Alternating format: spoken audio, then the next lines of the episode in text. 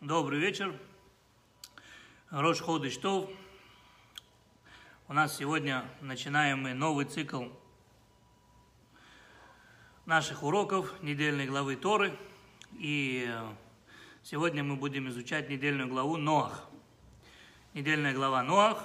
Ну, плюс у нас сегодня Рош Ходыш, поэтому мы попытаемся э, соединить полезное с приятным, немножко скажем, расскажем о Рашходыше, тоже интересный ходыш у нас сейчас называется э, Хешван, вот, мы его называем Мархешван, это первое, и э, после этого мы плавно перейдем в недельную главу, соединим их вместе, получится очень шикарный урок, вот.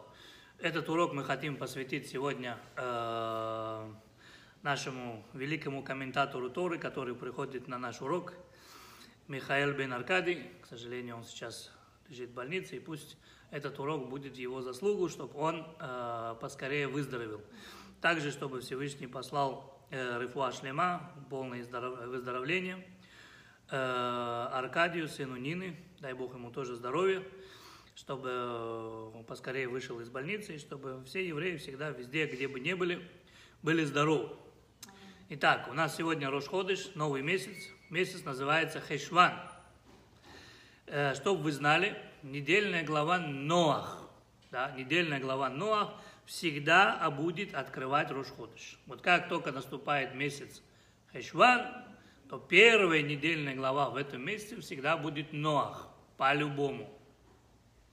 Всегда будет Ноах. Другими словами, не зря она открывает этот месяц. Значит, какая-то связь между ними есть. Что за связь? попытаемся сегодня разобраться. Попытаемся сегодня разобраться, но есть по-любому связь между недельной главой Ноах и э, новым месяцем, э, который у нас сегодня, и называется Хешван.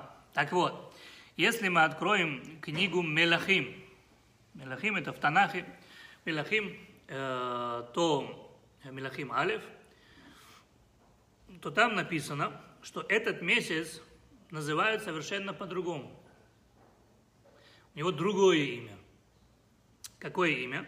Там месяц Хешван в, в Танахе, да, называется месяц Буль. Его называют месяц Буль. Почему называют месяц Буль?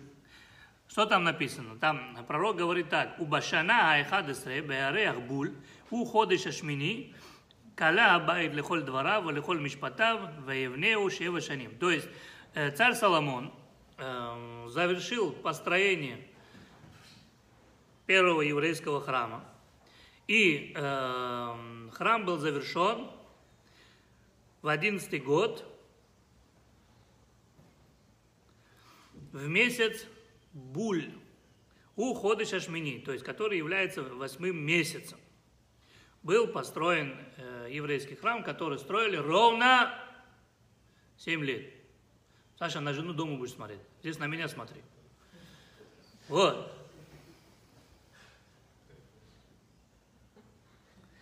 Спрашивает вопрос. А что за месяц Буль? И Раши там комментирует, что месяц Буль – это месяц Хешван. Все хорошо, все красиво, почему мы его называем Хешван? А в Танахе он называется месяц Буль. Почему? Отвечают наши мудрецы, потому что в этот месяц начался Мабуль. Мабуль это потоп. Всемирный потоп был в месяц Хашван. Тогда задается простой детский вопрос. Если месяц, в этом месяце был Мабуль, потоп, так что ж ты его называешь месяц Буль? Назови его месяц Мабуль. Не? Логический вопрос. Что ты его укорачиваешь, называешь месяц буль? Хотя от слова мабуль. Так, ответ дается в этом. Э, в Мидраше Танхума. Мидраш Танхума на недельную главу. Ноах, там написано так, что со дня всемирного потопа, со дня всемирного потопа, и до того, пока царь Соломон не построил первый храм, да, слушайте внимательно, со дня потопа и до того, пока Соломон не построил первый храм, каждый год дожди шли ровно 40 дней, как в потопе.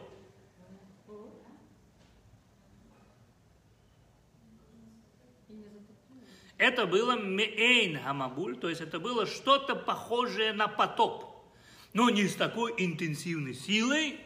Но вот как был всемирный потоп, и вода шла день и ночь с утра до вечера, 24 часа в сутки, вода шла, э, лилась с неба, это был всемирный потоп. Вот с того времени до того, пока царь Соломон не построил первый храм, каждый год – Именно в этот месяц 40 дней и ночей лил дождь без остановки. Это было что-то что похожее на потоп. Вопрос, зачем он нужен? Когда царь Соломон построил храм, то царь Соломон, написано, Бикеш Рахамим, он просил у Бога милосердия и сказал, слушай, Всевышний, убери как бы это, да? И Всевышний внял его молитву в день открытия храма. Всевышний принял молитву царя Соломона, и такие дожди прекратились. Вот мы сейчас живем в Германии, здесь тоже иногда бывает э, или осенью, или, например, весной, иногда бывает неделя дождик. Утром выходишь серое, вечером выходишь серое, в обед выходишь серое. Просыпаешься в обед, ты не знаешь, ты сейчас вечер, утро, обед, что? У человека депрессия. А вы представьте, 40 дней это идет. 40 дней. Вот.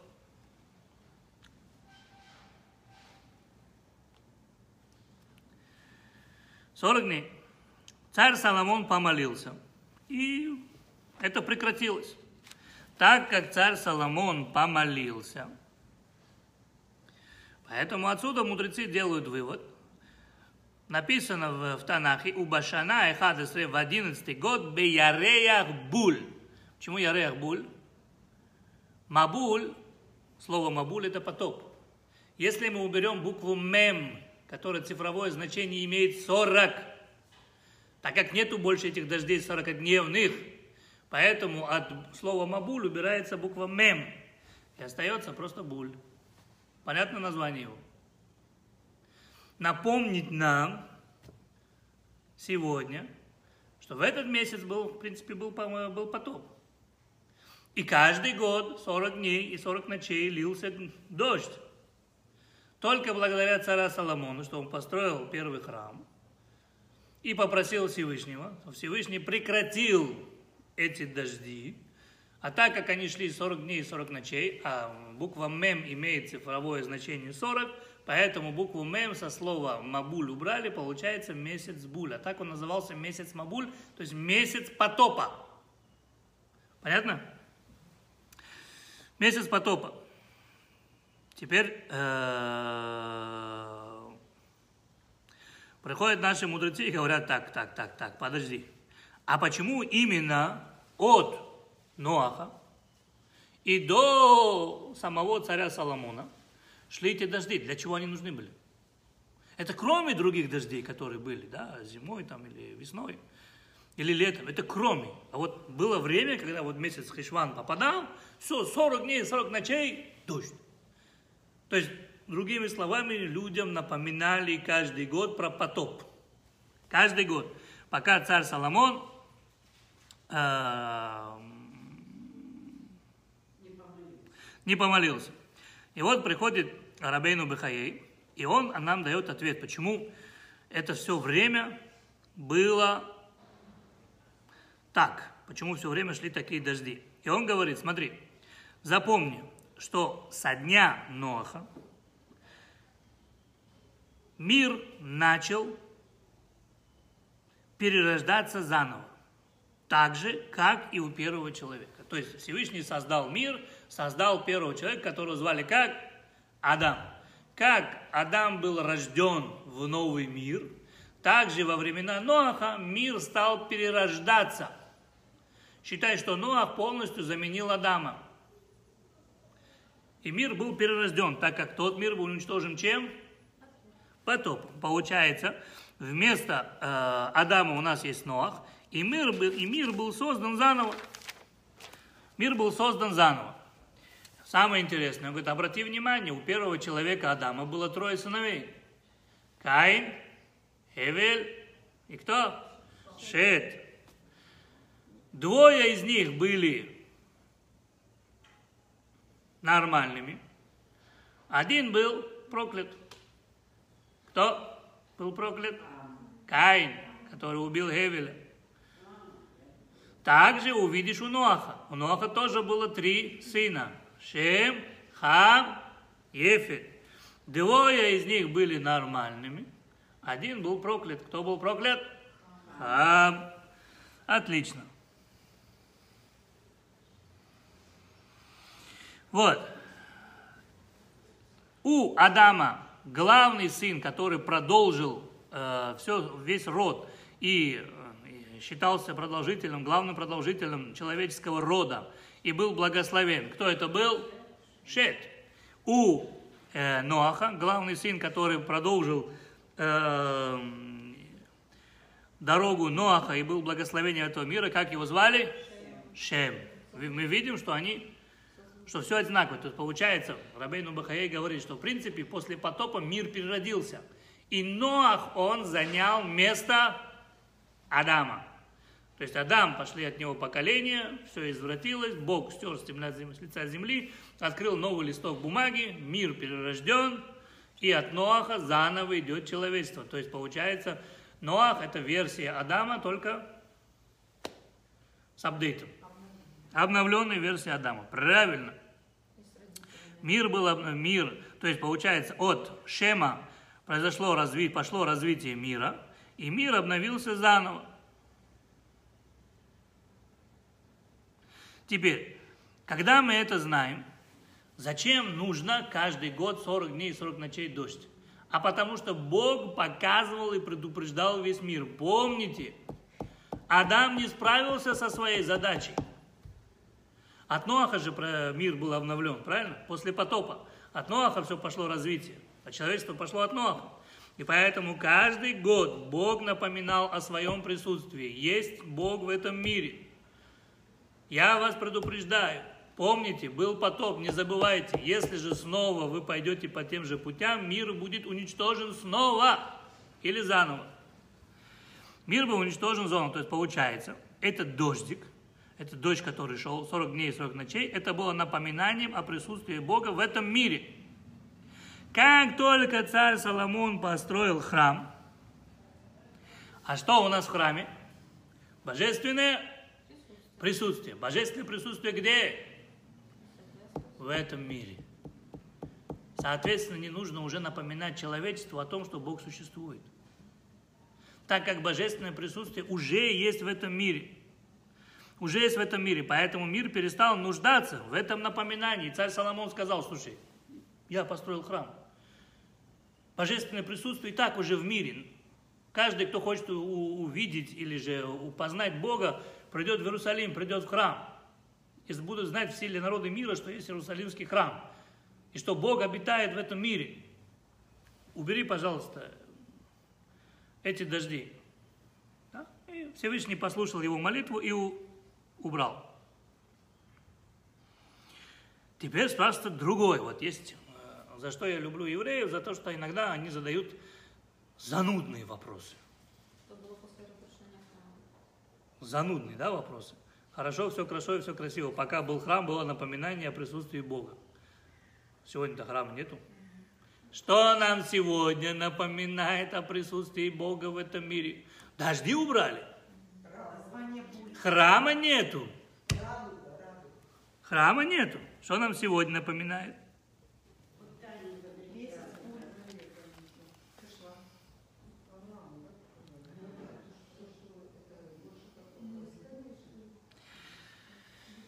Чтобы мы не забыли о том, о присутствии Бога, мудрецы постановили. Зачем евреев бить? Не надо быть такими жестокими. Нас и так уже тут не-не-не-не-не-не-не. Так как нету храма, и чтобы евреи помнили о том, ну, дождя нет, храма нет, что напоминает нам присутствие Бога. Поэтому наши мудрецы постановили, чтобы в молитве каждый день, два раза в день мы упоминали Ноаха. Вот я помню, когда мы учились в Ишиве, заходит глава Ишивы, Роша Ишива, и говорит, так, пять тысяч долларов тому, кто мне покажет, где мы два раза в день упоминаем в молитве о. И все, вау, Раби, а с Сидуром? Сидуром две с половиной тысячи. И все сразу, так, так, так, где, где, где, где? Ну, кто молитву наизусть знает, да? Не нашли. А можно, ну, когда же не нашли так, а можно с Сидуром? Он говорит, хорошо, две с половиной тысячи с Сидуром. С Сидуром ищем, так, так, так, так. Нету. Есть у нас молитва, которую мы читаем два раза в день. И эта молитва специально напоминает нам о Ноахе. Там не написано имя Ноах, но это вся молитва о Ноахе. Вся. Это вся молитва о Ноахе. Вся молитва о Ноахе. Она вся о Ноахе. Но слова Ноах там нету. Вот. И мы это... Нету. На следующий день он приходит, говорит, ну что, нашли? Нет. А можно книжки? Он говорит, нет, книжки открывать вы найдете, да, комментарии, да. Вот если так найдете, ладно уже, вчера я нашли 2,5 тысячи, было 500 долларов. Ну, хитрые из нас тоже были. Звоним другим раввинам, которые там преподают, знают, где, где, где, обзваниваем, да? И очень много раввинов сказали, нет такого. Над вами просто издеваются, как бы, нет такого, вас обманывают. А он приходит мимо, это нету такого, неправда все. А он говорит, хорошо, вот на полке стоит книга, которая называется Де Бейлияу. Не, э, Перкей де Раби Лезер. Перкей де Раби Лезер. О, пронесите ее сюда. Пронес в книге Перкей де Раби Лезер написано так.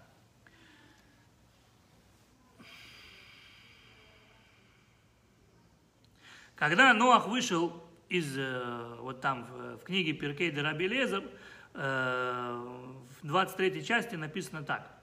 Когда Ноах вышел из ковчега, он подумал и сказал, Бог меня спас от потопа. Он меня занес в этот ковчег. Он мне дал возможность выйти из этого ковчега. Он мне сделал такое милосердие. Я его должен отблагодарить. Поэтому я принесу сейчас жертвоприношение. Поэтому Ноах принес Всевышнему э, жертвоприношение. Он привез ему животных, там э, быков, э, баранов, э, овец, он принес там э, также птиц, то есть голубей. Вот, а построил огромный жертвенник, тот жертвенник, который был построен еще Каином и Гевелем, он его отстроил заново, и на этом жертвеннике он принес четыре жертвоприношения, четыре корбанот оля, то есть это э, жертва всесожжения. Вот. Написано, что дым поднялся до самого Всевышнего. И написано, что Всевышний, когда почувствовал этот дым, он сказал, нет, Всевышний почувствовал дым жертвоприношения и сказал, как прекрасны дела этого человека. И тогда Всевышний сказал, клянусь, что больше никогда в этом мире потопа не будет.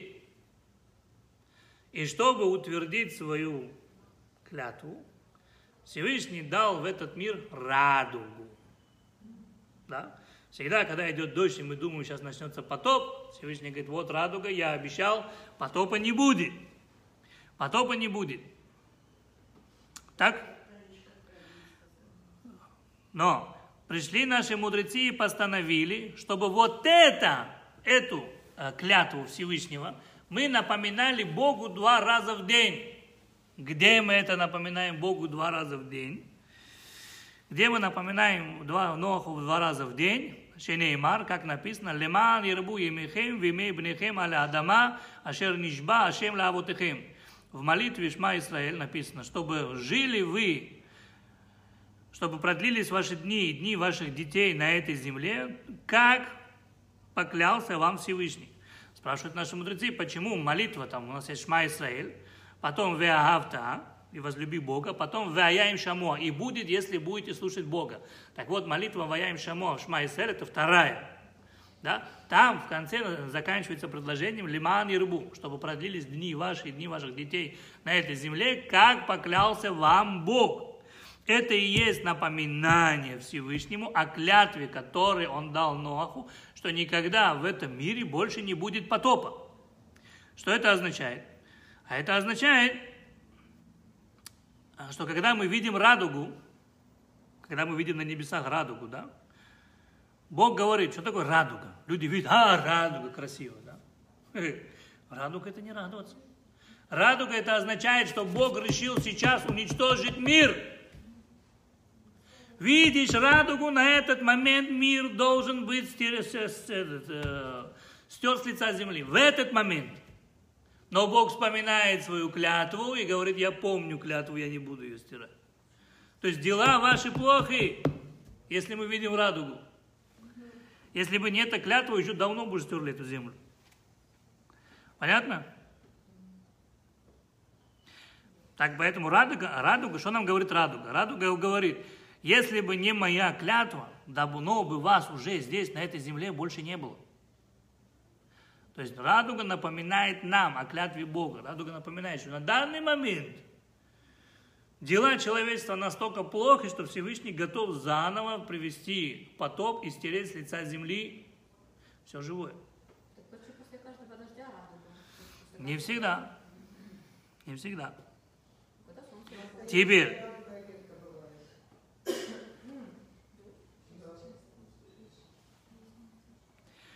Но самое интересное, да, имя, смотрите, сейчас задается самый такой умный вопрос. Если это молитва, которую мы читаем Шма Исраэль, это предложение мы читаем Шма Исраэль, и мы напоминаем Богу о Его клятве, да, то почему мудрецы сказали, что эта молитва напоминает нам о Ноахе? Ноах-то здесь при чем? Скажи, эта молитва напоминает нам о клятве Ноаха и о клятве Всевышнего. Ноах, о. Молитва напоминает о радуге, о. Ноах здесь при чем? Почему? Не, не Ноах давал клятву Богу, а Бог давал клятву Ноаху. Ну правильно, а зачем нам его вспоминать? Зачем, то есть другими словами, зачем мудрецы сказали, что эта молитва напоминает нам о Ноахе? Ответ, значит, что-то такое в Ноахе есть, чего мы не знаем. Вопрос что? Вопрос что? Что есть в Ноахе такого, чего мы не знаем? Другими словами, если мы немножко поковыряемся в Ноахе, мы там такой, такую тайну откроем, такой секрет раскроем, что мало не покажется. Наша задача это сегодня раскрыть, залезть внутрь Ноаха. Чего это Бог ему обещал не приносить больше потоп. Чего благодарности? Пару коров зарезал благодарность, что ли?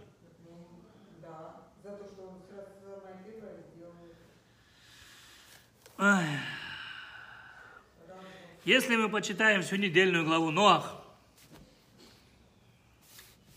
то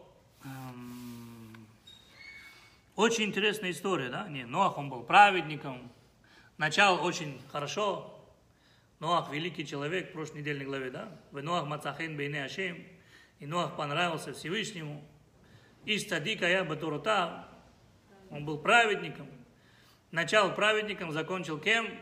Иша Адама. В конце недельной главы Ноах заканчивается. Ноах был простым человеком земли, землепашец. Начал высоко, закончил очень низко. Но в Ноах есть что-то. Вот что связывает нас с потопом, что связывает нас э, с молитвой, что мы каждый этот, самое интересное, Рошана мы молились. Помните, что мы Рошана молились? Это Ноах бетева Захарта. И Ноаха ты вспомнил, когда он был в ковчеге. Куда ни крути, ни везде, везде напоминает Ноаха. Чего нам его напоминают? Зачем? Что в нем такого есть? Что мы без него жить не можем. Так вот, начнем с того, что начался э, всемирный потоп, Всевышний сказал взять каждый, по, каждой твари по паре. Вот, все они зашли в ковчег. и э, начался потоп. Мы знаем, что потоп был э, 40 дней и 40 ночей.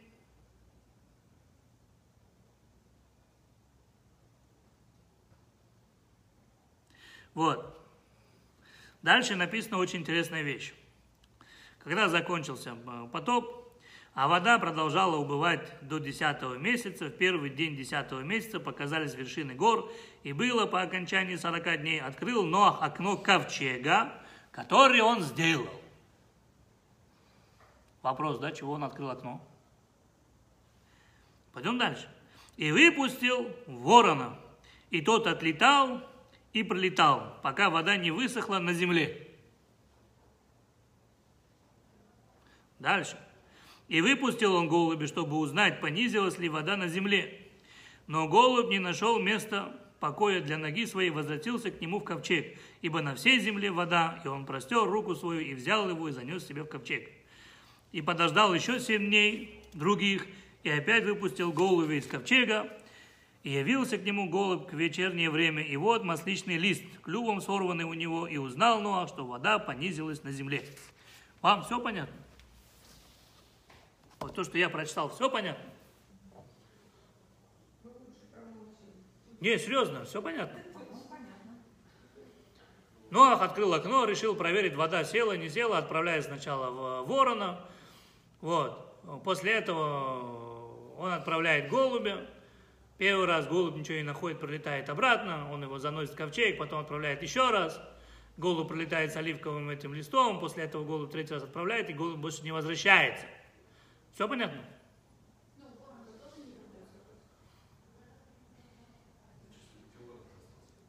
Я имею, я спрашиваю вопрос, вам все понятно? Вроде да, все, можешь закрывать книгу, урок закончился. Да, сразу видно, что за праздники мозги не работали. Мозги праздновали. Мозги праздновали, правильно.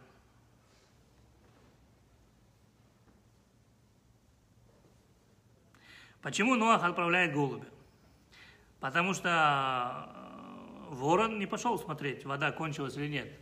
Он просто кружил над ковчегом. Он кружил над ковчегом, поэтому он отправил голубя. Ах, Ладно.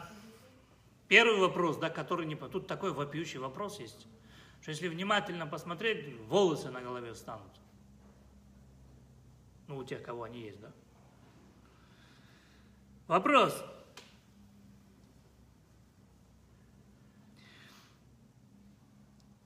Я, например, не знаю, да, сколько видов птиц Ноах занес в ковчег. Потому что нигде это не написано. Написано, что были чистые и нечистые птицы. Каждой твари по паре. Да? Нечистые только пара, а чистые по семь. Я не знаю, сколько там было птиц, потому что нигде ни, ни один из комментаторов, нигде не написано, сколько видов птиц было в ковчеге. Где написано? Как я могу узнать, сколько птиц было?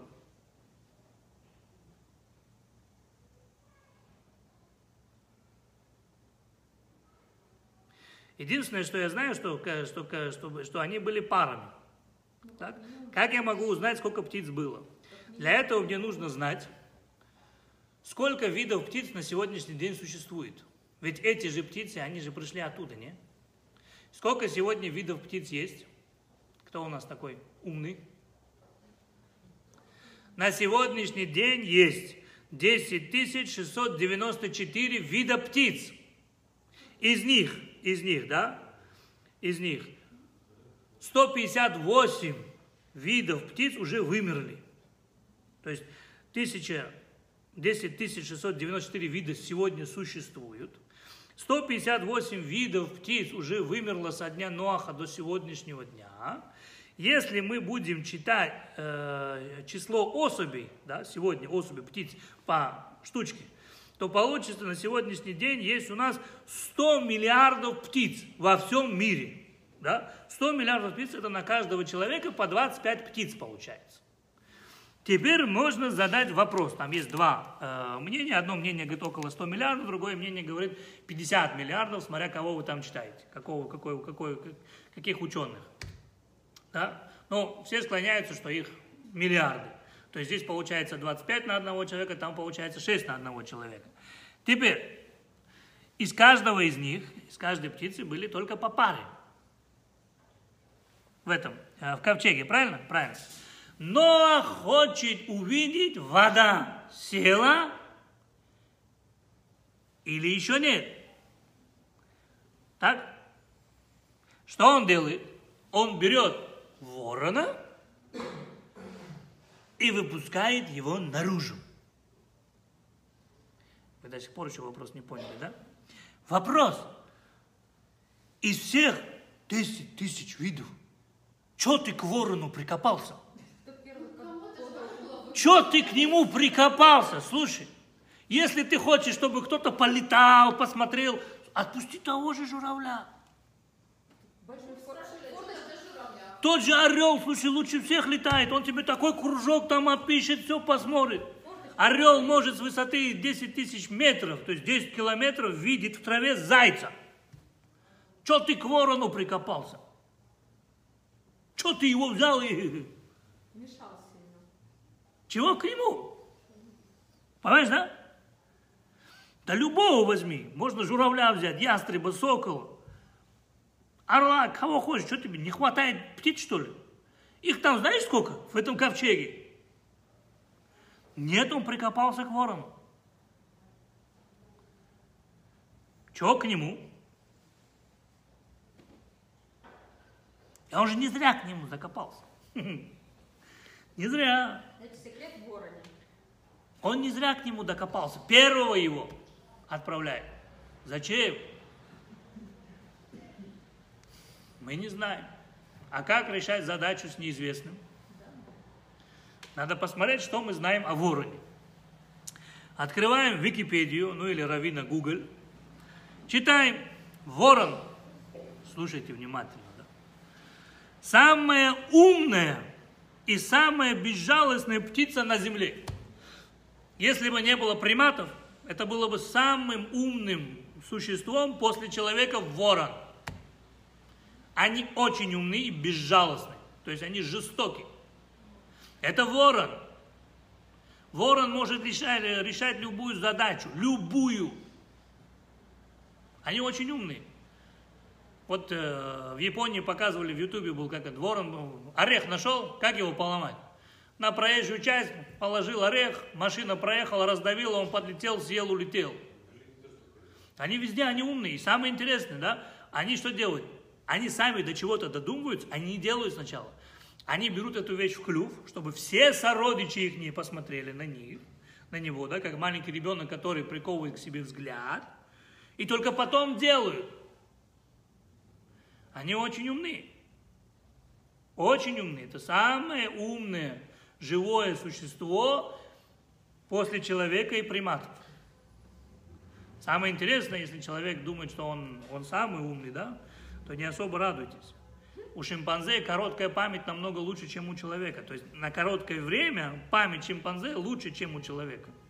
На долгое время человек запоминает. Особенно если ты женщина, ты ей что-то сказал, да? А... На короткое время у шимпанзе память лучше. Хорошо. Второе данное про ворона, да? Эта птица может жить везде. Везде она живет от арктических побережий до, до высокогорной тундры и пустынь. Ей не важно, она везде может жить. Ее оперение, вот это вот черное оперение, да, оно так ему помогает, что она может там в солнечной пустыне, она собирает это, всю эту энергию, и потом э, с помощью этой энергии она охотится ночью. А ночью она черная, ее не видно, и она может добывать себе грызунов. А если она в Арктике, например, живет, да, то вот это вот э, черный цвет, он притягивает солнечные лучи, и она обогревает ее тело. То есть это универсальная птица. Она может жить везде. Везде. Дальше. самое интересное, да? Эта птица всеядная, она может есть все. Исключительно все. Употребляет пищу почти все съедобное, что способен поймать, либо обнаружить, ест все подряд. Всеядный. Дальше. Птица очень ревнивая. Очень ревнивая. Вот, э, например, если кто-то хочет э, приручить ворона, то его можно приручить только тогда, когда он еще птенец. Взрослая птица приручению не поддается. Только птенец поддается, и только он будет слушать своего хозяина. Если он видит, что на хозяина кто-то еще претендует, он будет ломать пальцы, он будет выклевывать это, все подряд. Он, он никому не даст подхода к своему хозяину. Очень ревнивая птица. Вот. Плюс она очень жестокая. Это очень жестокая птица, потому что в своем выводке, если она видит там слабых птенцов и больных, их тут же выбрасывает. За ними никто ухаживать не будет. Пинком под зад, до свидания. Она очень жестокая птица, и мало того, что жестокая, она любит издеваться. Издеваться, вот кто ворон, они, они например, это вот, э, я в Ютубе видел, мне понравилось, да, там вороны, они ненавидят кошек. И что они делают, да, вот там два ворона, э, это в Англии, у человека два ворона, они видят кошку, кота, да, то один садится на землю и вытаскивает свое крыло, как будто он хромает. Кот это дело завидел и крадется. Тут второй подлетает и кота сзади, бац, за хвост. Тот мяу, повернулся туда, в это время подлетает ему, бац, за хвост, мяу, сюда их уже нету. Они издеваются, они нагло издеваются. Как они в Арктике как, его, как, как они в Арктике питаются. То есть они научились отнимать еду у собак хаски, которых кормит человек. Собаки дали поесть, ворон приходит, начинает с ней играться. И собака виляет хвостом, в это время подлетает другой сородич, бат собаку за хвост. Собака поворачивается, в это время ворон, ворон хватает кусок мяса и улетел. А потом они меняются местами. Это очень умная, очень хитрая и очень это. И очень наглая птица. Теперь, это то, что написано в Википедии, то, что вы можете найти везде. Говорят наши мудрецы, да? Все, кто знает, воронята какого цвета рождаются? Светлыми, серые.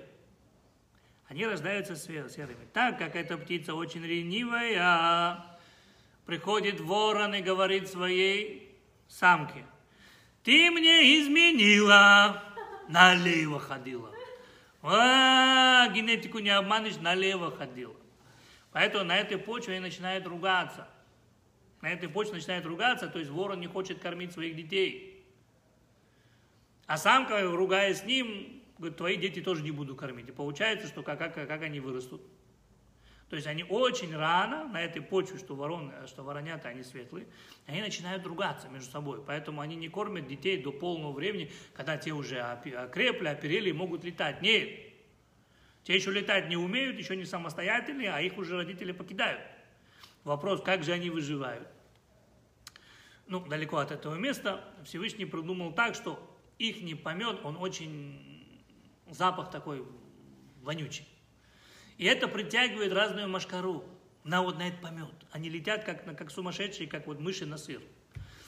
Воронята просто их ловят и питаются. Поэтому в книге Тилим написано «Ливней орев ашери крау», то есть Всевышний дает хлеб всем, особенно э, детям воронов, которые все время кричат и просят еды, кто накормит.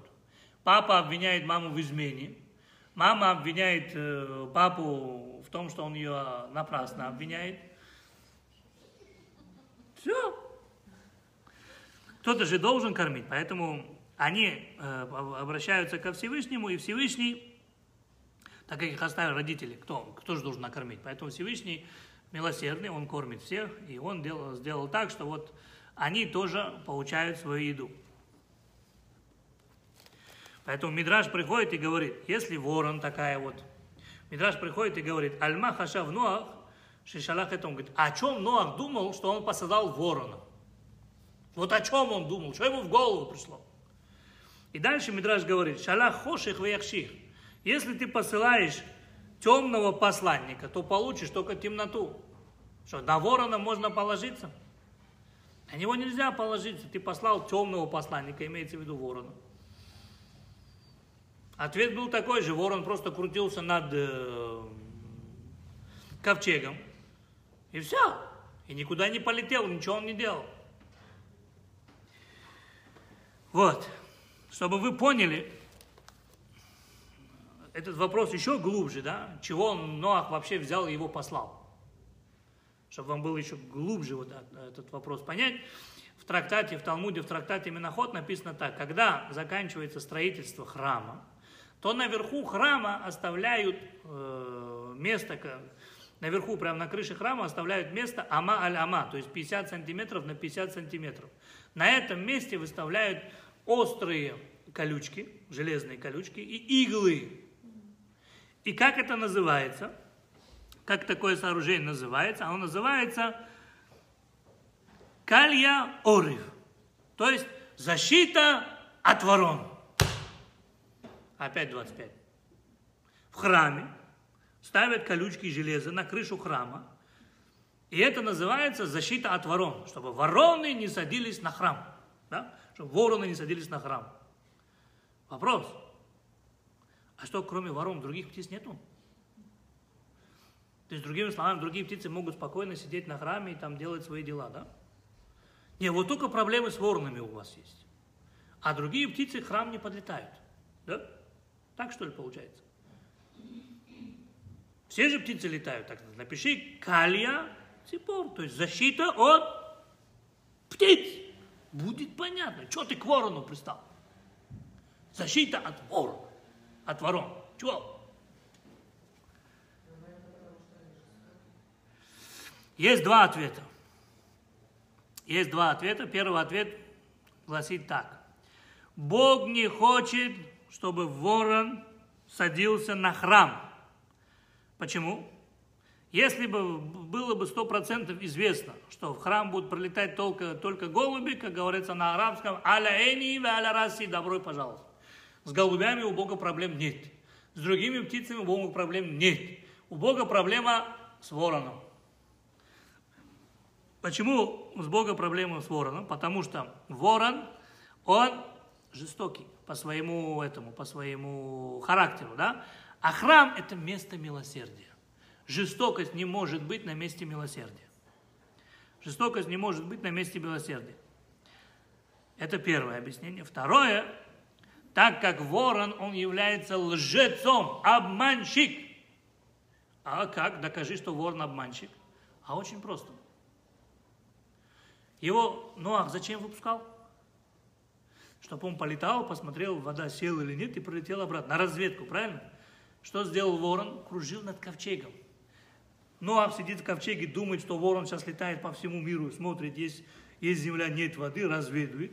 А этот тупо просто сел на крышу ковчега и все, время смотрит, сейчас часов пять пройдет, я постучу и скажу, брат устал, впусти обратно. Обманул его. Обман. Но э, ворон, он лжец. А лжецам нет места в храме, так как Бог, он является истиной, Тора его истина, и поэтому печать Бога тоже истина. Поэтому Бог не хочет видеть лжеца в храме, и поэтому эта защита так и называется Калия Орев. Защита против ворона или ворон. Да? Вот.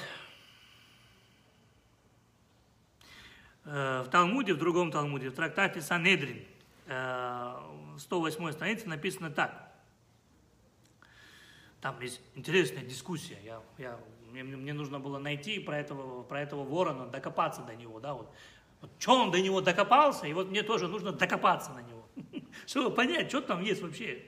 Пришлось открывать очень много книг. Очень много, чтобы понять, что там вообще было. Сейчас будет очень интересно. В Талмуде, в трактате Санедрин, на 108 странице написано так. Я специально говорю, где что написано, чтобы люди могли там открыть, почитать. Вот. Написано, что когда Ноах выпустил ворона из ковчега, ворон ему заявил и сказал, ты что до меня докопался? Ты что, птиц мало, что ли? Что ты от меня хочешь?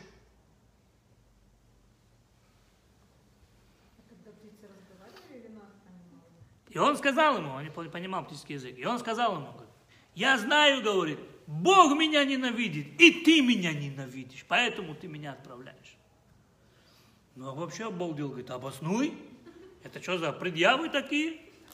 Это что такое? Сказал, говорит, ворон, свободно, брат. Бог сказал, чистых птиц сколько взять? По семь штук. Правильно, да? А нечистых сколько? Две. Нечистых две. Значит, вывод, Бог кого больше любит? Чистых. У них больше шансов выжить получается. Семь.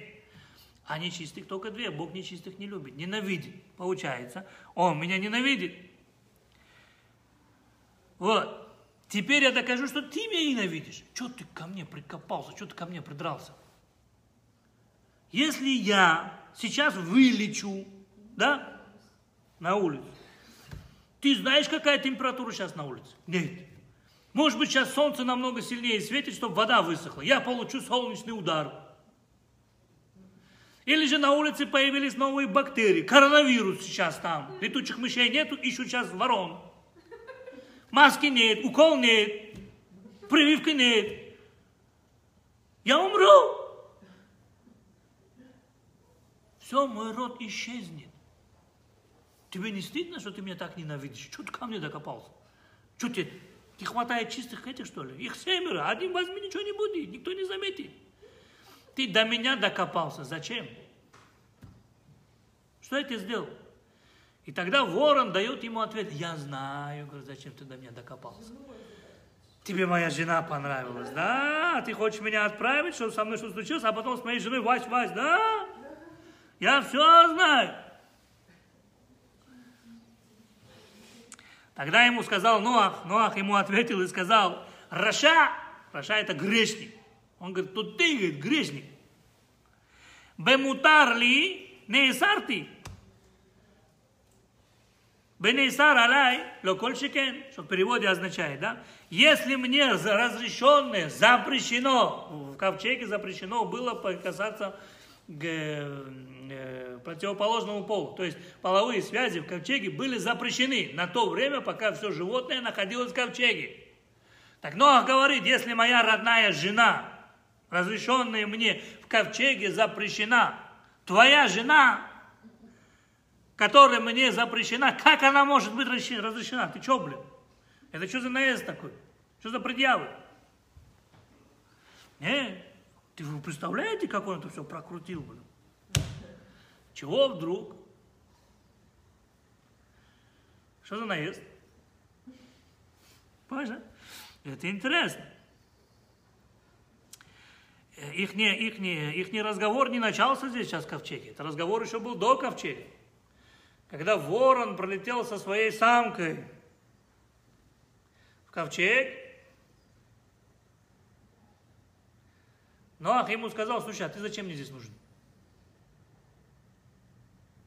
Вот ты, лично ты, зачем мне нужен в ковчеге? Я, говорю, даже не понимаю, для чего ты создан. А та лотов, лоля ахила, лоли курбан. То есть тебя невозможно есть, тебя невозможно проносить в жертвоприношение. Толк от тебя какой? Слушай, я Нуаха не понимаю. А что, других нечистых птиц можно есть и можно принести жертвоприношение, что ли? То есть явно Нуах до него докапывается. А чего докапывается? Что, что в нем не так? Что в нем не так? Ведь очень много было нечистых птиц. Чего он до них не докапывается? И ворон ему говорит, ты что ко мне докопался? Вот сколько нечистых птиц. Зачем их Бог создал? Если от них этот, как его, нет ни, невозможно принести жертвоприношение, невозможно кушать. Ответ – Бог любит разнообразие, поэтому Бог создал такое количество птиц, что каждая птица каким-то образом приносит или пользу человеку, или радует его глаз. А Ноах имел в виду, что ты ворон до, до, до того жестокая птица, да, и наглая птица, что от тебя ни толку никакого человечеству, да, ни толку никакого человечеству, ни пользы никакой – Поэтому тебе в будущем мире делать нечего. Кстати, Ноах еще кое-кому сказал. когда к нему пришла ложь, говорит, ковчег пусти. Но он говорит, нет, в новом мире лжи не будет.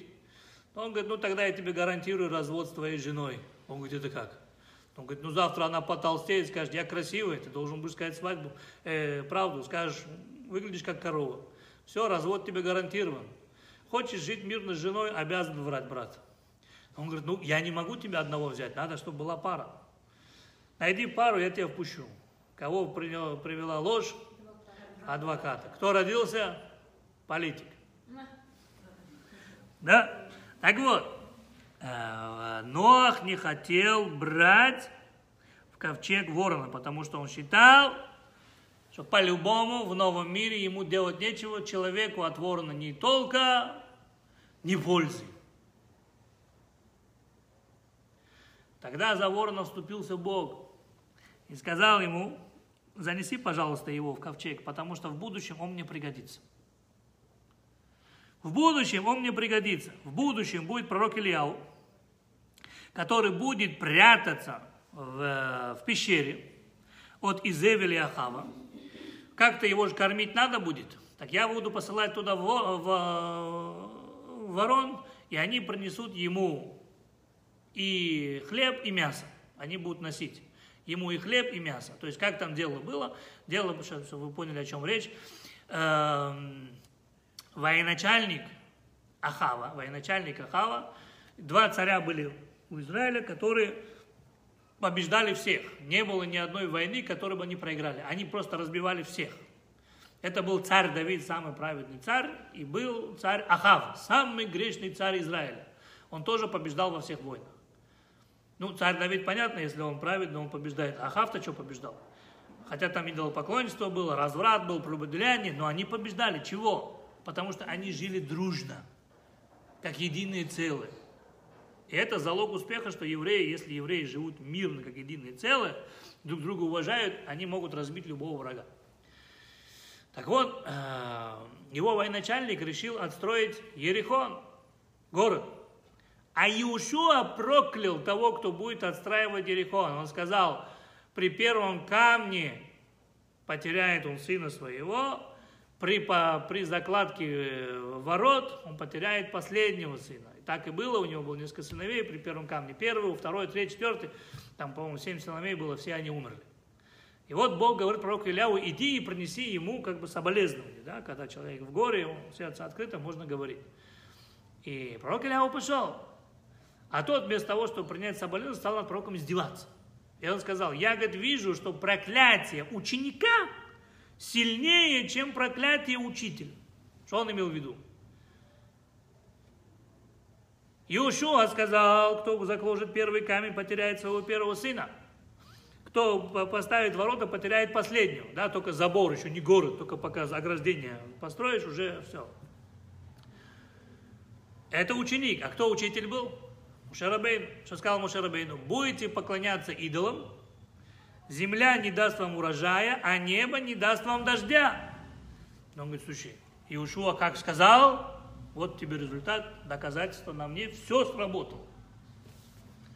Моше сказал, мы тут, понимаешь ли, налево и направо, идолам поклоняемся, а дождик идет, брат изобилия. Написано, что вышел Ильяу в гневе, попросил Всевышнего, дай мне ключи от небес. Ключи от неба мне дай. Пока я не скажу, дождя не будет, и Бог дал ему ключи дождя. И он сказал, пока вы не поймете, что это на небесах Бог, дождя с этого дня больше не будет. Наступила засуха. Царь Ахав и его жена Изевель хотели его поймать и убить. Поэтому он прятался в пещере, в пустыне пещере. Как он там будет жить? Бог посылал ему ворон, которые приносили ему мясо и хлеб. Поэтому Бог говорит, ворона впусти, пожалуйста, он мне нужен будет в будущем. Через три тысячи лет. Бог не мог кого-то другого послать. Подожди, дойдем. Да? Через три тысячи лет. То есть написано, что э, написано так, что Бог, когда э, создавал небо и землю и создавал всех э, живущих на этой земле, то он каждому из них поставил условие. Какое условие? Он говорил так, в будущем, если я ты мне понадобишься, ты исполнишь мою просьбу. То есть каждую вещь, которую Бог создавал, Он ставил ему условия. Например, Он говорил, я создаю небо и землю, и я вам ставлю условия. В момент, когда Моше будет говорить, вы должны молчать. Где, когда Моше говорил, небо и земля молчали? Недельная глава Аазину. Аазину Ашамай Ваарет. Слушайте, небо и земля. Небо и земля молчали на тот момент. Бог приказал, когда их сотворил в шесть дней творения. В шесть дней творения Бог сотворил солнце и луну и сказал, придет время, и вы остановитесь во времена Иешуа. Условия поставил. Во времена Иешуа, когда Иешуа воевал против канадейцев, он сказал, Шемеш бегивон дом, веарех беемек аялон. Шемеш остановись в Гивоне, а в Яалоне остановись э, месяц. Они остановились. Потому что Бог поставил условия, когда, когда сотворил. Дальше написано, слушайте. Цивити это урвим, шейкалькилует Альяу. Когда Бог создавал ворона, он договорился с ними, сказал, придет время, и вы, то есть твои потомки, будут кормить пророка Ильяу. Ворон согласился. Еще тогда, когда, за шесть дней, когда Бог сотворял небо и землю.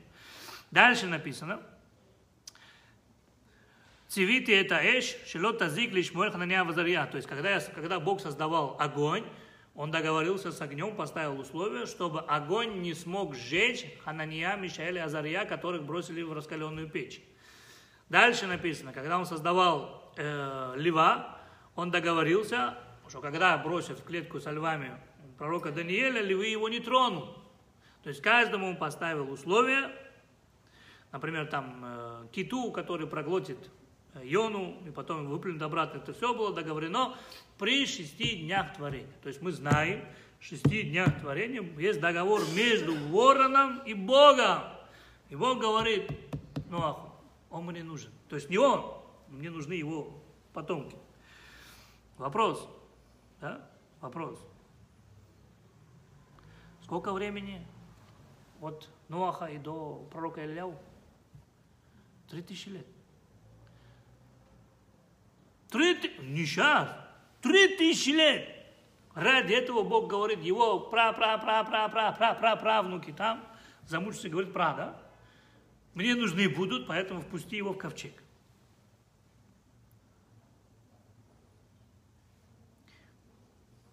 Легитимный вопрос. А что, других птиц нет, что ли? Зачем вороны нужны? Чтобы кормить пророка Ильяу. Возьми того же аиста, детей же приносит. И клюв вроде огроменный. И еду, ну, того же орла, слушай, барана принесет. Шашлык, знаешь, сколько принесет? Ворон зачем нужен? Зачем договариваться с ним шесть дней творения? Слушай, зачем? И ради этого они живут три тысячи лет. До и еще после. Еще после сколько будут жить. Понимаешь? Почему ворон?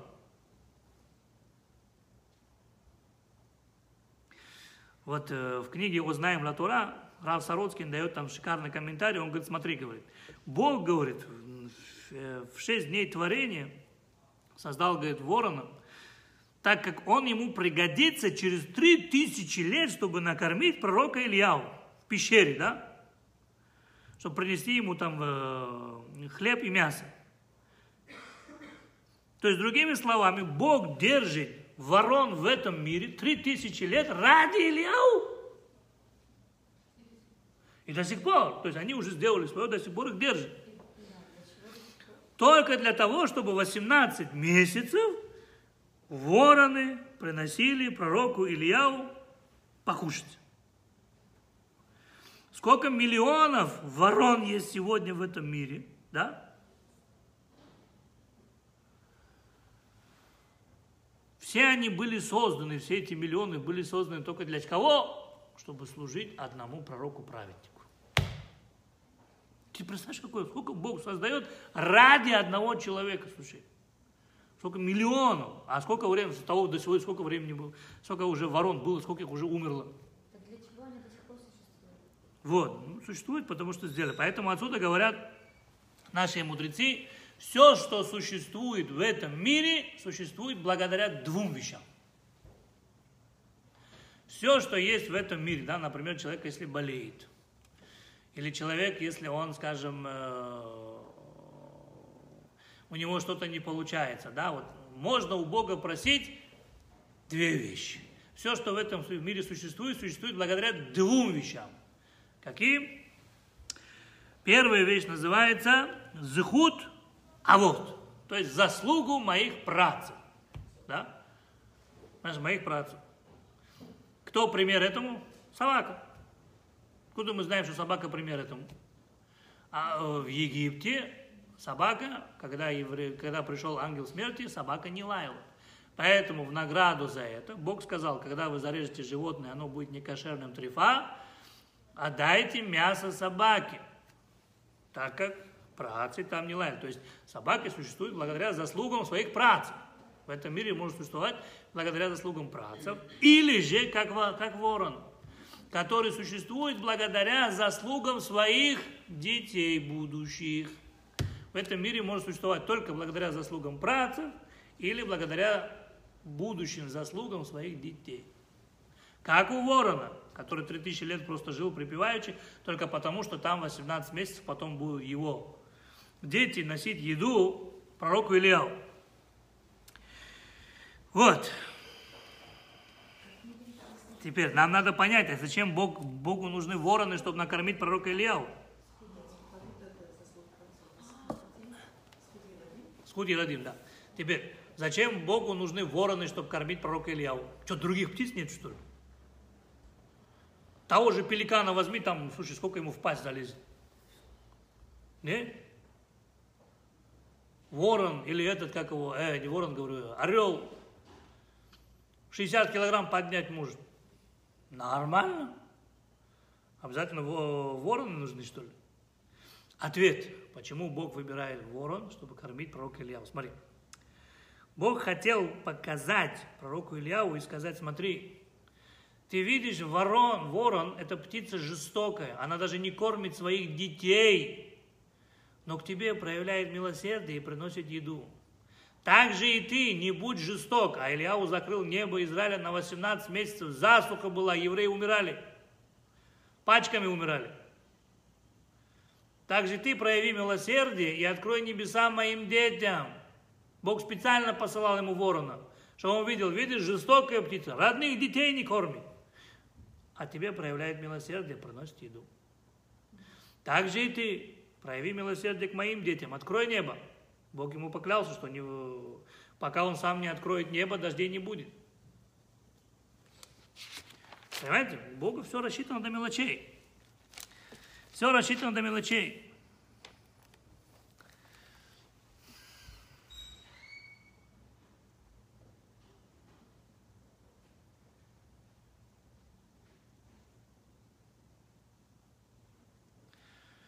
Вопрос другой, да? А чего ворон согласился носить еду? То есть их целая стая, стая ворон приносили еду пророку Ильяу и приносили хлеб. Вопрос, а ворон-то что согласился пророк Ильяу кормить? Договор же двух концов, нет? Ворону зачем нужно было пророк Ильяу кормить? Ответ. Ворон сказал так. пока пророк Илья укушает. Засуха будет продолжаться. Пока у него есть чем забить свой желудок, в Израиле будет засуха. Чем больше будет засуха, тем больше людей умрут с голода. Поэтому пусть один человек наестся, чем миллионы получат дождь. Вы понимаете его, этот, его, его жестокость? Это как раз по нему было, это то, что он любит. Лучше накормить одного, чем пойдет дождь, и все будут сыты.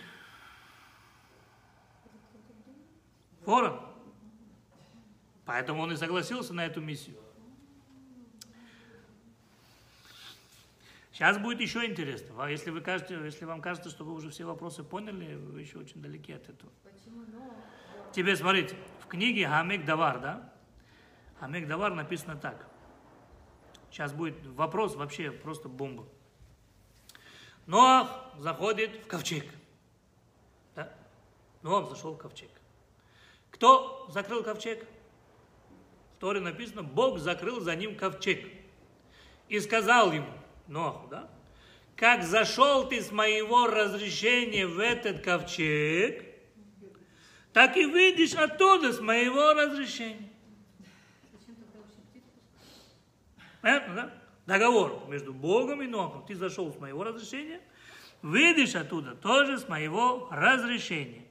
Откуда мы это знаем? Написано, когда пришло время, и сказал Бог Ноаху, и сказал Бог Ноаху, выйди ты из ковчега, ты и твоя жена, и твои дети, и, жены твоих детей, и каждое живое существо, что, э, что у тебя и птицы, что у тебя в ковчеге с тобой, пусть все выйдут. Правильно? Правильно. Вывод какой? Заходим с разрешением, выходим с разрешением. Теперь спрашивается вопрос. Чего он до ворона посылает? Тебе кто разрешение дал? Тебе что сказали? Откроешь, закрыли с разрешением, откроешь с разрешением. Что ты открываешь окно, отправляешь ворона? Чего? Кто тебе дал разрешение это вообще делать? Вообще, что ты его туда отпустил? Что ты этого голубя туда посылаешь? Допустим, допустим, да, допустим. Телевизора нет, ему скучно, он хочет посмотреть, ну, вода уже села или не села. Да, допустим, допустим. Полетел ворон, полетел э, голубь, полетел, вода села. Тебе какая разница? Тебе Бог сказал, выходи. Нет. Что ты рыпаешься? Я не понял. Не, ну, разрешение же, выйдешь все равно с разрешением. Куда ты лезешь? Куда? Что ты будешь делать? Какая тебе разница? Что села вода там, не села, ты все равно выйти не можешь. Понимаешь? Даже если вода села, все равно не можешь выйти.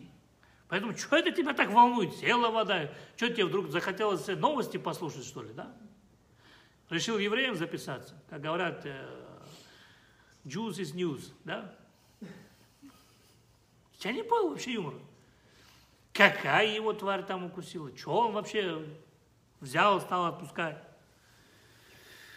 И в этой же книжке дается ответ, почему он, почему он отпустил. Потому что по этому вопросу он не имел права никого, он сам не имеет права выйти и не имеет права никого выпускать. А что ты их-то выпускаешь?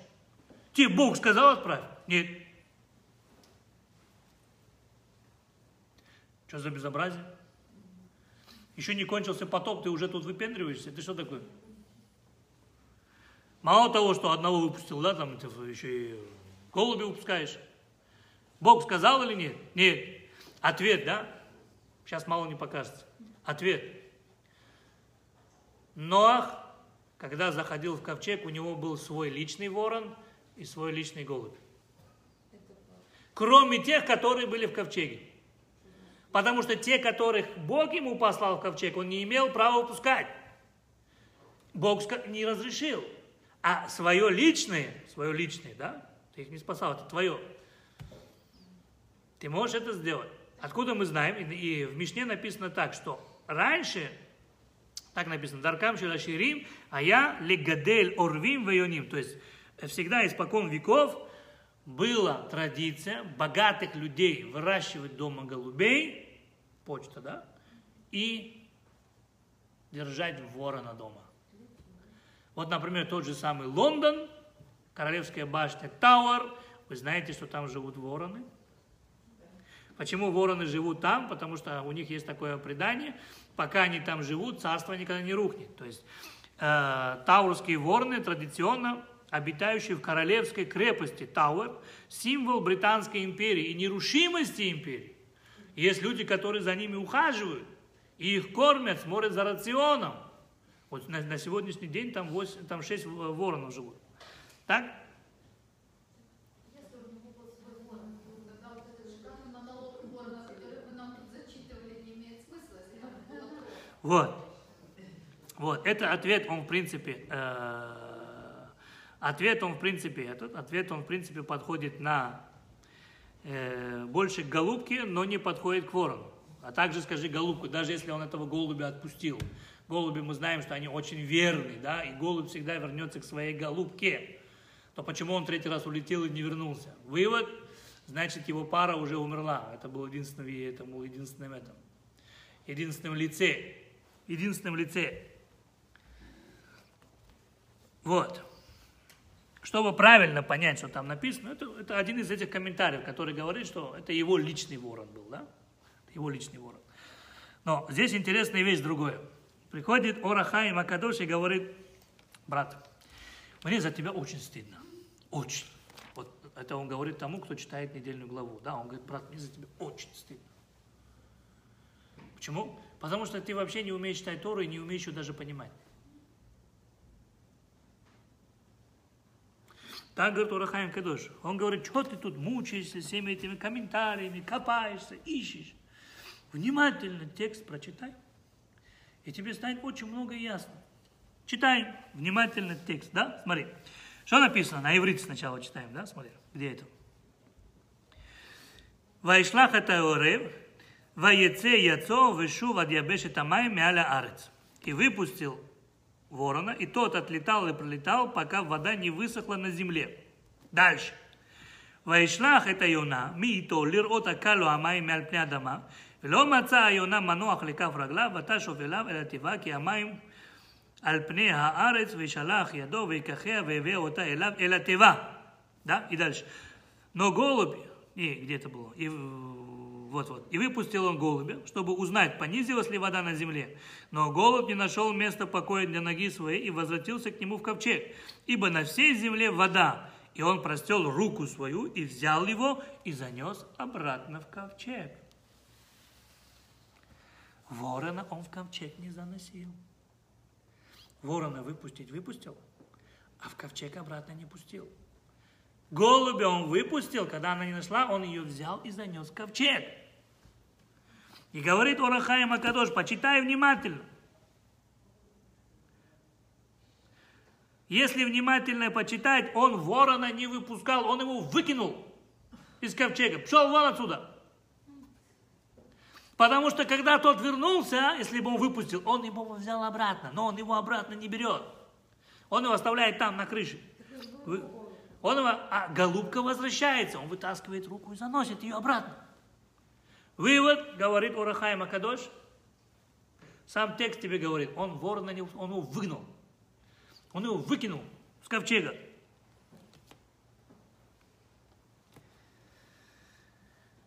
Почему? Именно в этот момент. Ему было даже до лампочки, что там есть вода, нет вода, высохла. Как только Ноах по своим расчетам думал, что уже вода немножко высохла, на тот момент, он просто ждал этого момента, да, что более-менее вода начнет спадать.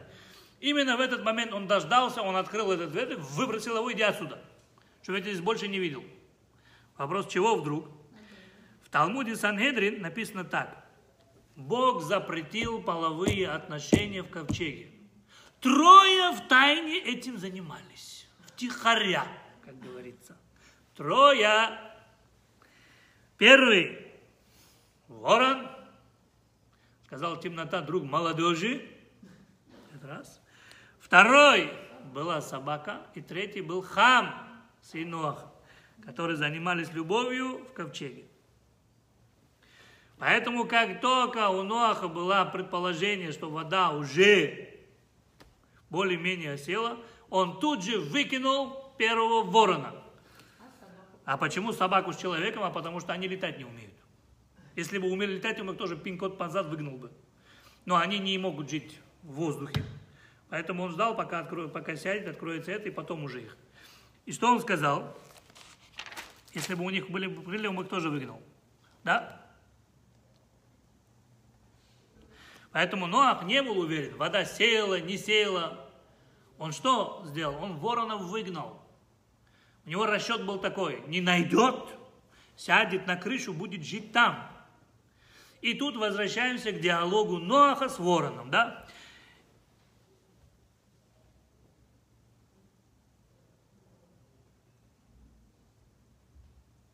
Возвращайся к этому диалогу. Ворон тут же претензии и говорит, ты что ко мне прикопался? А вдруг сейчас солнечный удар? Вдруг я умру? А, ты положил глаз на мою жену?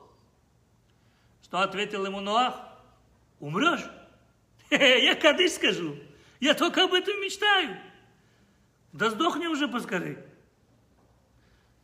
Говорит ему ворон, стой, стой, стой, брат, а как пророк Ильяу спасать будем? Он говорит, ты забыл, чем ты занимался в ковчеге? По моим расчетам, у твоей самки два яйца сейчас в ее животе. Так что ты нам, извини за выражение, даром больше не нужен. Продолжение рода есть. Какие претензии? Весь мир страдает. А ты чем занимался? Размножением. Брат, за свои поступки надо просить платить. Все, до свидания. С твоей стороны ты можешь вздыхать. Потому что там вылупятся новые птенцы, и продолжение есть. Если бы ты не размножался бы там, о, тогда ты был прав. Тогда я не имел права тебя выкидывать. Но сейчас, когда уже есть продолжение рода, ты можешь совершенно спокойно положить руку на руку и до свидания. И скажем, кадыш, поставим хороший памятник. Да? Понятно? Так это же всего личный, да, личный был. Сколько воронов всего было? Два. Которые должны были размножаться, один личный, которого он выгнал. Не-не-не-не, это, это, это только тот комментарий. Лично, личного суда не путай. Было два ворона всего лишь. Два ворона, один ворон, одно мнение говорит, что был один личный, но он сюда не подходит. Пока всем тем, если это, это одно единый комментарий, который не связан с другим. Если мы возьмем все тексты и пойдем по всем текстам, то вывод, что было всего два. Был самец и самка. Так как самец уже сделал свое дело, и самка у нас уже беременна, как говорится, то самец нам больше даром не нужен. Все равно Ноах будет кормить птенцов. Не? Поэтому он и сказал, до свидания. Поэтому он и сказал, до свидания. Потому что ты, говорит, нарушил клятву, ты нарушил, говорит, приказ Бога. Весь мир страдает, все живое умирает. А ты тут со своей женой Вась-Вась, это что за дела такие? Все, свободы. Да. Поэтому он его выгнал. Приходит книга Ялкут Реувейни и говорит, а ты, Зор, книжку открывал? Почему Ноах выбрал именно ворона? Ладно, тот там занимался размножением в неволе, развратная птица, хорошо бывает.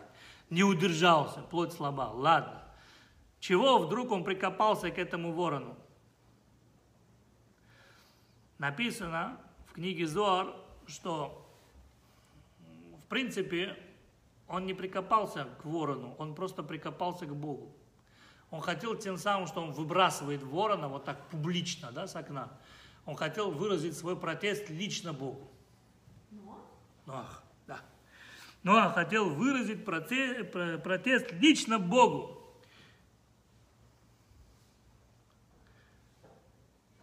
Он хотел сказать Богу так, Всевышний, ты милосерден, но сейчас, когда ты навел потоп на этот мир и все живое умерло, так вот ты, как вот этот вот, да, вот как вот этот ворон, что он жестокий, так и ты жесток, и выбросил ему. То есть на тебе в лицо.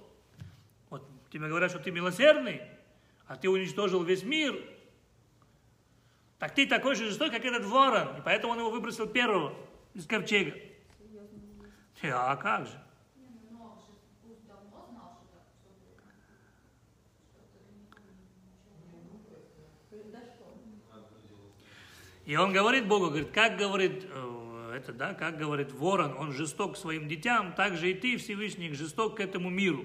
Поэтому ты его и уничтожил.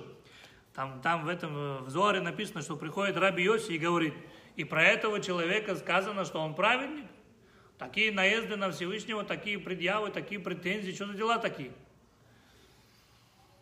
И отвечает ему Раби Хия и говорит, «Миров цааро асакен, веэн даним это адам бешаат цааро». Он говорит, просто Ноах, он очень сильно страдал о том, что мир был разрушен. И когда человек страдает, его не судят.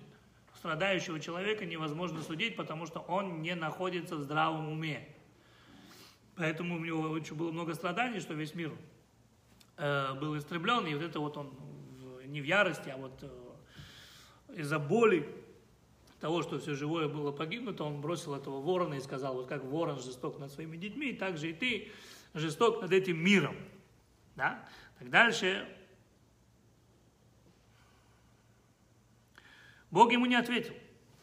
Дальше написано в книге Ялкут Рувени, когда выходит Ноах из ковчега, он начинает плакать и говорит Всевышний, и тебя называют милосердным.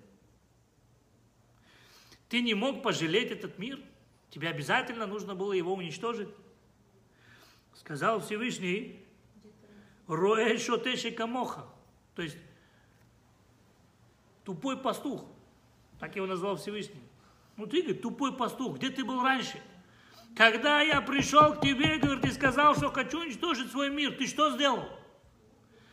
Ты хоть слово сказал? Ты хоть заступился за этот мир? Нет, ты совершенно спокойно пошел строить ковчег. Почему? Говорит Всевышний, ты пошел строить ковчег. Потому что я сказал тебе, что я тебе спасу. И тебе было наплевать на других, лишь бы своя шкура была цела. А сейчас, говорит, когда все разрушено, ты приходишь и обвиняешь меня во всем? Наглец. Виноват не я, виноват ты. Поэтому приходит, э, есть такой раввин, Рав Миллер, он говорит, смотри, в этом мире, в принципе, существует одно интересное правило. Шиколя посель бемумо посель. Обычный человек, который обвиняет другого, он всегда обвиняет его в том, что имеет сам. Все свои недостатки человеку свойственно видеть у другого. У другого. Поэтому развратник у нас кто? Ворон. Он развратник. Он бы пошел и переспал бы с женой Ноаха, да? Но Ноах, он говорит, ты меня выбрасываешь, потому что глаз положил на мою жену. Своим грехом обвиняет Ноаха. Эффект домино пошел. Ноах разозлился, берет его, выбрасывает из этого ковчега. И говорит, Всевышний, ты такой же жестокий, как и ворон. Он не жалеет своих детей, ты не пожалел этот мир. Всевышний говорит, слушай, дорогой мой, я понимаю, что лучшая защита – это нападение, да? Но не надо на меня сваливать свою вину. Не вешай на других свои недостатки. Учись. Тот же Авраам вину, я ему когда сказал, я хочу уничтожить дом. Тут же встал, говорит, как это, если есть 50, если то, если это. Ты хоть раз, говорит, палец о палец не ударил. Если бы ты хотя бы одну молитву произнес, или бы одна капелька слезы твоя упала, мир не был бы разрушен. Ты что-то сделал? Нет. Сейчас ты меня обвиняешь в жестокости. Ты сам во всем виноват. Я тебя поставил, ты был праведником в этом мире. Почему ты его не спас? Ой, там, там чем, чем глубже копаешь, тем интереснее. Чем глубже копаешь, тем интереснее. Да? Хм. Есть у нас еще один Талмуд. Там есть очень интересная вещь. Очень интересная вещь, но можно считать, что это самая глубокая тайна. Есть еще там, я вам все равно все рассказать не буду. Как говорится, не для всех все написано. В Талмуде есть такая вещь. Э, называется Агадот Раба Барбархана. То есть это э, сказки Равы Барбарханы был такой Рава Барбархана, великий мудрец, и он любил рассказывать сказки. Послушайте его сказку, да, его рассказ. Его рассказ. Ну, или притчи его, или рассказы его. Как вам удобно, да. Он говорит так. Раити цвардея вияйта бегодель шелеир агрония. И вот однажды увидел я лягушку, которая была с размером городка Агрония. Тут же Талмуд уточняет. Городок Агрония, 60 домов. Да, вот он увидел такой, размером такую лягушку. Увидел я эту лягушку и наблюдаю за ней. Тут же подползла змея и проглотила эту лягушку. Представляете, какая там анаконда проглотила. Подождал я немножко, подлетел ворон и сожрал змею. После этого взлетел ворон и сел на высокое дерево. Так какое же сильное должно быть дерево, что выдержало ворона, который съел лягушку, э, который съел змею, которая проглотила лягушку, которая была размером 60 городов. Рассказ. Да? Дальше написано, и приходит Амар Рав Папа, Баршмуэль, и в Лоаити Шам, Лоаити Мами. Приходит Рав Папа, э, сын Шмуэля, и говорит, если бы я там не был и сам не видел бы лично это своими глазами, никогда в жизни бы я не поверил. Все. На этом рассказ закончен. Уже не просто. Есть восемь объяснений, что это означает. Восемь. Одна тайна глубже другой. Восемь. Но мы разберем только одну. Я понял, что вы ничего не поняли. Самое главное, что я это понял, да? Ай.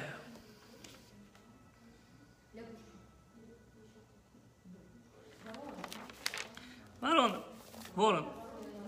Один комментарий дает Мальбим в книге Берешит. И э, на недельную главу Берешит Мальбим дает такой комментарий, чтобы это понять. Сейчас я вам, я вам первую из восьми раскрою, остальное, как говорится, дойдете сами, если на небесах пожелают. Да? В то время, когда Всевышний сказал на Асе Адам, написано в книге Зор, Всевышний сказал всем созданиям, давайте создадим человека. То есть на Асе Адам кидмутейну. Давайте создадим человека, похожего на нас, по образу и подобию нашему. Кому Всевышний сказал? Ангелам. Человек тогда не было. Нет, самому человеку нет. Он, он сказал всем живым существам, которые жили тогда, на данный момент, то есть всем животным, всем птицам, всем живым существам, давайте сотворим человека. И дальше там написано так, в книге Зор написано так, что каждое живое существо Всевышний сотворял из места, из того места земли, которое наиболее подходило к этому. Пример, да, скажем, допустим, льва он создал из земли Израиля. Потому что только из этой земли получился бы шикарный лев. Скажем, волка, ну, для примера, да, он создал из земли Германии, потому что земля больше подходит к волку. Там медведя из земли России он создал, да? И так для каждого живого существа, для каждой птицы, для каждого насекомого Всевышний создавал из другого участка земли. Растет. Написано, когда они все стали из земли, все были уже созданы и ожили, Всевышний с каждого места, откуда он брал землю, взял по пылинке. Из всего мира взял по пылинке, с того места, откуда было каждое живое существо создано. Из этих всех пылинок он создал человека. Он создал человека. Вывод какой? Вывод какой?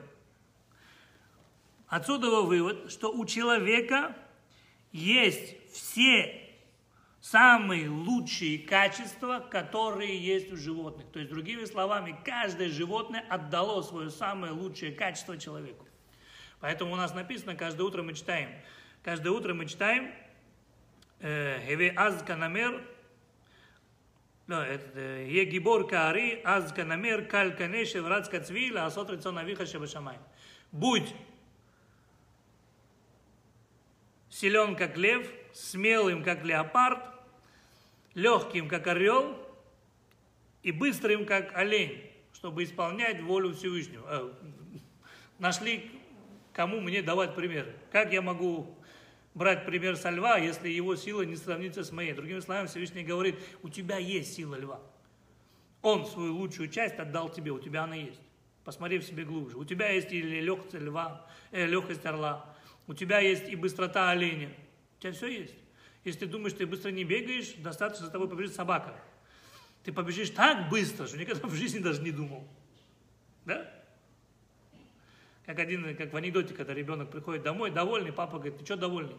А он говорит, а я видел, говорит, как одна, один говорит, старый человек говорит, опаздывал на поезд, решил ему помочь, сказал нашему Рексу факс. Успел, говорит, до поезда. Вот, получается, у человека есть все качества, лучшие качества от животного. Правильно? Саш, не засыпай. А то я скажу, что у тебя качество ленивца есть. Да? Ленивцы тоже любят там на ветках. Вот.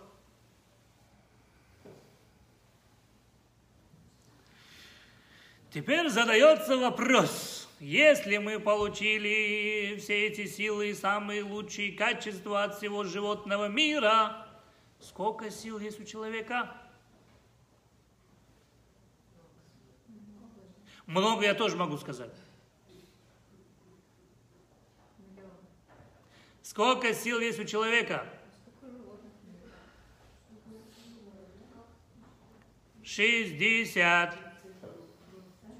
Ничего не напоминает? Домов. 60 домов в городе Агроне, 60 сил есть у человека. Почему 60 сил? У человека есть 60 сил. Что такое 60 сил? И это когда будем проходить, раз, э, Не и не надо вам это понимать. Вам нужно понять суть. Теперь, что увидел Раба Барбархана? То есть мы поняли, что такое 60, да? 60 домов, маленький город, 60 домов, у человека есть 60 сил. Понятно, что это аллегория. 60 домов – это 60 сил человека. Все, до этого вам достаточно, дальше вас мозг просто не воспримет. Пойдем дальше. Пойдем дальше. Раба Барбархана увидел кого? Лягушку. Опа! А какое качество представляет собой лягушка? Качество.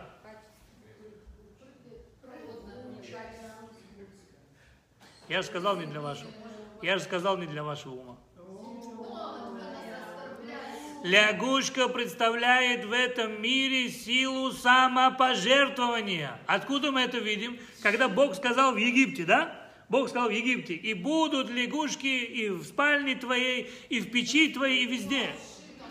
Везде. Лягушки были везде. Теперь, мы нигде, мы нигде не видели, чтобы лягушки между собой спорили в Египте, да, и сказали, слушай, ну ладно, Бог сказал в спальне, я пойду в спальню, пусть как бы старые лягушки пойдут в печь горящую, да, им все равно терять нечего, пусть они там сгорят, а мы как бы нам и в бассейне хорошо, и в спальне хорошо. Нет, лягушки самоотверженно, кто куда попал, прыгали. И от них научились Мишаэль, Ханания, Азарья и сказали, если лягушки пожертвовали собою и были самоотвержены, чтобы исполнить волю Бога, до такой степени, что толкались и прыгали в эту печь, что логически необъяснимо, то мы, чтобы разумные существа, чтобы осветить имя Всевышнего, должны прыгнуть в горящую печь, но не будем поклоняться золотому идолу, который поставил за владныца. То есть лягушка олицетворяет в этом мире качество самопожертвования. Да? Поняли, да? Теперь смотри. Теперь все это объясняем более то, что сказал Раба Барбахан. То есть надеваем эту аллегорию на его рассказ. Смотри.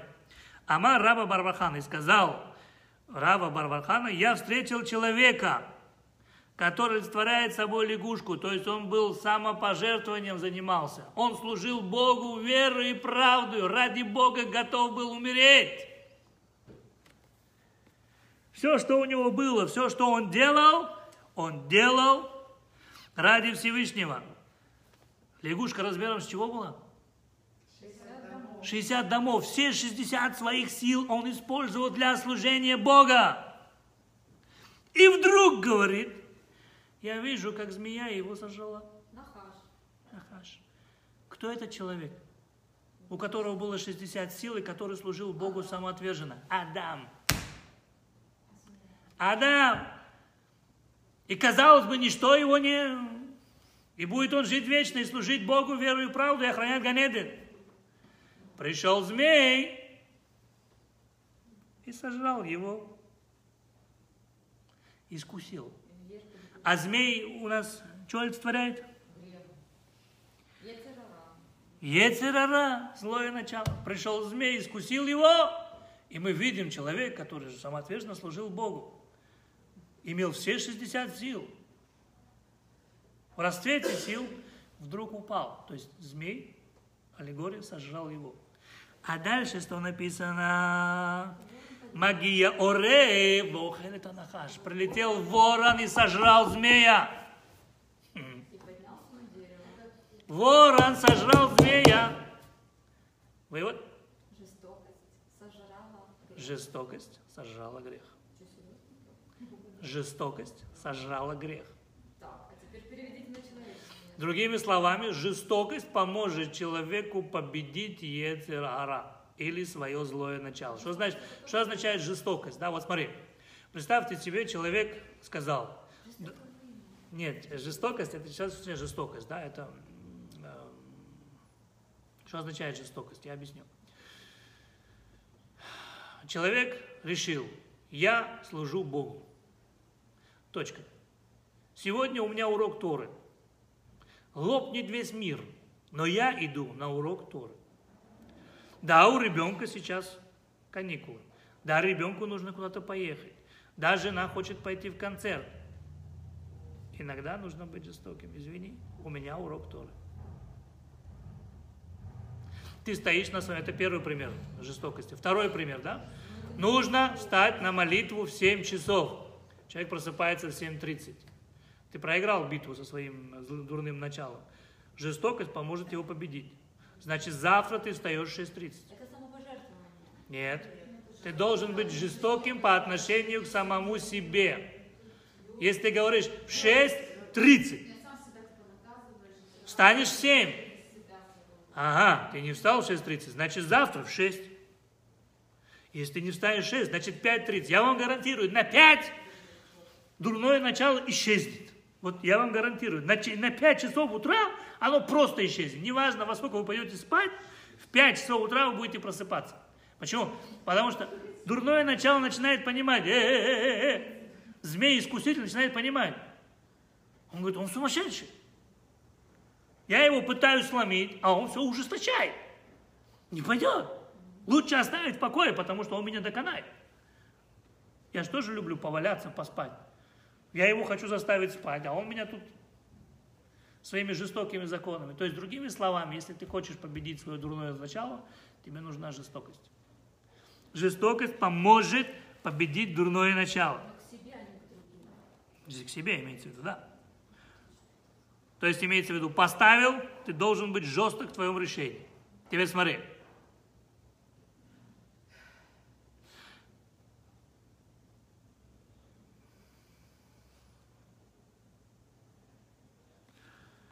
Когда Ноах спросил ворона и сказал, слушай, для тебя, для чего ты вообще нужен в этом мире? Ведь тебя невозможно не принести жертвоприношение, и тебя невозможно съесть. Сказал ему Всевышний, без качества ворона, который является жестокостью, тебе не победить дурное начало. Куда ворон взлетел? На дерево, На дерево. Дерево, которое... Дерево. Что за дерево? Что съел человек? Адам что съел? Плод с дерева добра и зла. Ворон куда сел? На дерево. Другими словами, с помощью ворона ты сможешь искупить грех первого человека. Если ты возьмешь его качество, и ты сможешь искупить грех человека, первого человека, это раз. Во-вторых, ворон не, не остался после того, как он искупил грех, он не остался внизу, он остался сидеть на дереве. А про Тору что мы говорим? Эц хаим гиле махазиким ба. И Тора является деревом жизни, кто за нее держится. Так вот, жестокость к себе. Ставить четкие планы. Без каких, ну я могу себе позволить чуть-чуть, но я уже это что-то делаю. Нет. По отношению к исполнению заповеди, по отношению к исполнению Бога должно быть четко. Не, ну я сегодня уже, я же вчера сделал, давай завтра. Нет, так тебя сразу свалят, брат. Ты там неделю будешь хорошо, потом тебя завалят. По полной. Хочешь победить свое дурное начало? Жестокость. К себе. Поставил, так должно быть. Точка. Так должно быть. Если ты поставил, первый год будет очень тяжело. Я знаю одну семью, которая отец, он, э, у, него, у него были большие проблемы в жизни, и он сказал, я беру на себя час в день урок Торы. Все. И с того времени жизнь его семьи поменялась на 180 градусов. Первый год это был, это был просто, это было просто все так жестко и так жестоко. Это... Их приглашают на свадьбу, а у него в 7 часов вечера урок. Он идет на урок. Жена говорит, мы всегда на свадьбу приходим в лучшем случае к торту. Да? Уже отгуляли свадьбу, все там торт. Куда-то поехать, каникулы, с семьей выехать, у папы урок. Куда крути, не верти, все крутится вокруг папиного урока, да? Это было очень жестоко по отношению к самому себе и всем окружающим. Но этот человек изменил свою жизнь. Сегодня этот человек самый богатый еврей всего Израиля. Почему? Бог дал ему все. Он может контролировать свою жизнь, у него есть приоритет. Я делаю ради Бога. Бог решает мои проблемы. Все. Когда он стал богатым, он остался при этом? Да, да, да, до сих пор у него самая главная цель – это его урок. Ты можешь назначать с ним встречу, ты можешь его куда хочешь, но вот в 7 часов у него урок. Нет, он ходит на урок Торы. Да. Он может, он может сидеть вот в, в бизнес-конференции, все, в 7 часов, извините, закрыли сделку, не закрыли, у меня урок. Вот если ты так будешь подходить ко всему этому, то тогда почему грех почему случился? Грех почему случился? Ей было дали слабину. Дали слабину. Сначала жена дала слабину, потом ему дала слабину, и с того времени мужик слабак. Да?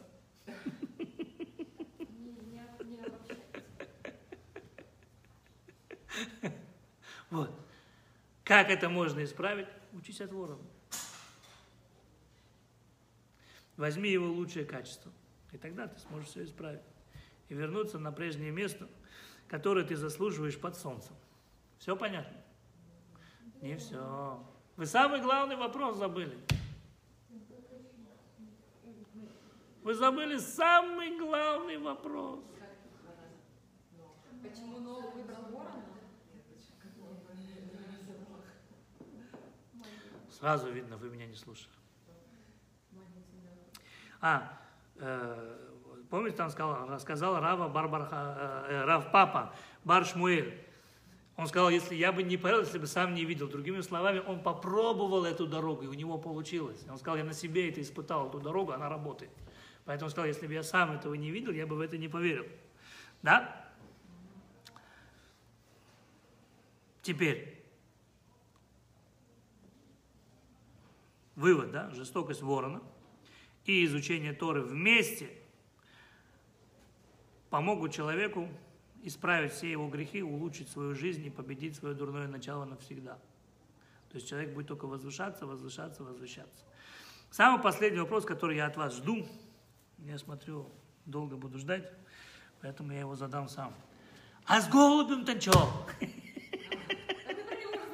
Вот, я говорю, с голубем-то что?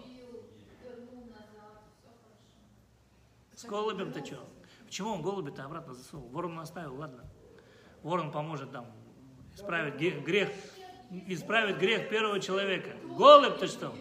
А голубь является предвестником Машеха. Поэтому после ворона, если ты используешь силу ворона, ты сможешь приблизить Машеха. Ворона. Если используешь силу ворона, то после него вылетает голубь. Тогда ты сможешь приблизить и привести Машеха в этот мир. А то, что не плачь, голубя чуть змея не съела. Кстати, аллегория, не? это делайте выводы уже сами. Хорошего вам вечера, будьте счастливы, изучайте Тору и постигайте глубину.